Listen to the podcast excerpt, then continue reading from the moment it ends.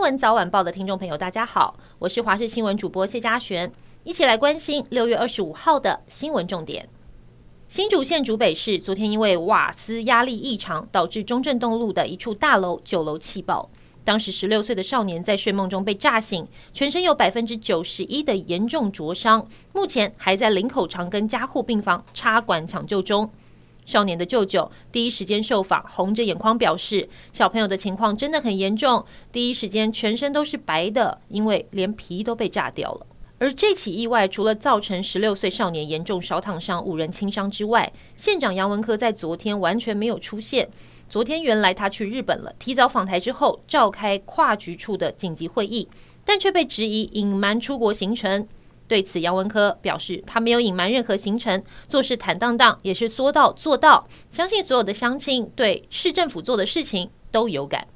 俄罗斯佣兵组织瓦格纳集团在首脑的命令之下，发动一日叛变，挥军进逼莫斯科，迫使总统普丁还连忙搭机撤离。经过白俄罗斯的总统斡旋之后，瓦格纳军团同意撤兵。但过去几小时有多段影片上传，许多俄罗斯民众像跟明星合照一样的与佣兵合照，甚至挥手送别，不断喊着瓦格纳，宛如对待摇滚巨星。这样的民情对于普丁来说，恐怕才该担心。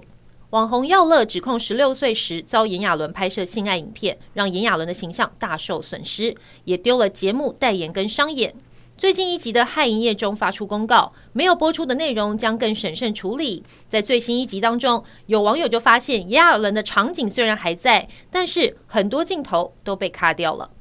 台湾有十四名旅客在十五号这一天到日本大阪旅游，入住富士屋酒店，没想到其中一间房的日币跟台币不翼而飞，另外一间房也受害，甚至连劳力士名表都消失，折合台币损失大约七十万元，还得向日本警方报案。而这四个家庭七大七小，总共十四个人，是到日本参加六天五夜的自由行，没想到在第四天早上发现台币、日币跟劳力士都不见了，还传群组示警。没想到同行团友也受害。屏东一名江姓工人受雇于八月的大热天中午，当时他在屋顶上进行太阳能板的装设工程，导致中暑，体温急剧升高，送医之后不治死亡。承揽工程的廖姓负责人遭到起诉，屏东地院审理认为这名负责人疏于防范热疾病，导致工人死亡。就算他已用两百五十万元和被害人家属和解，依然过失致人于死，处两个月的徒刑，可一颗罚金六万块钱。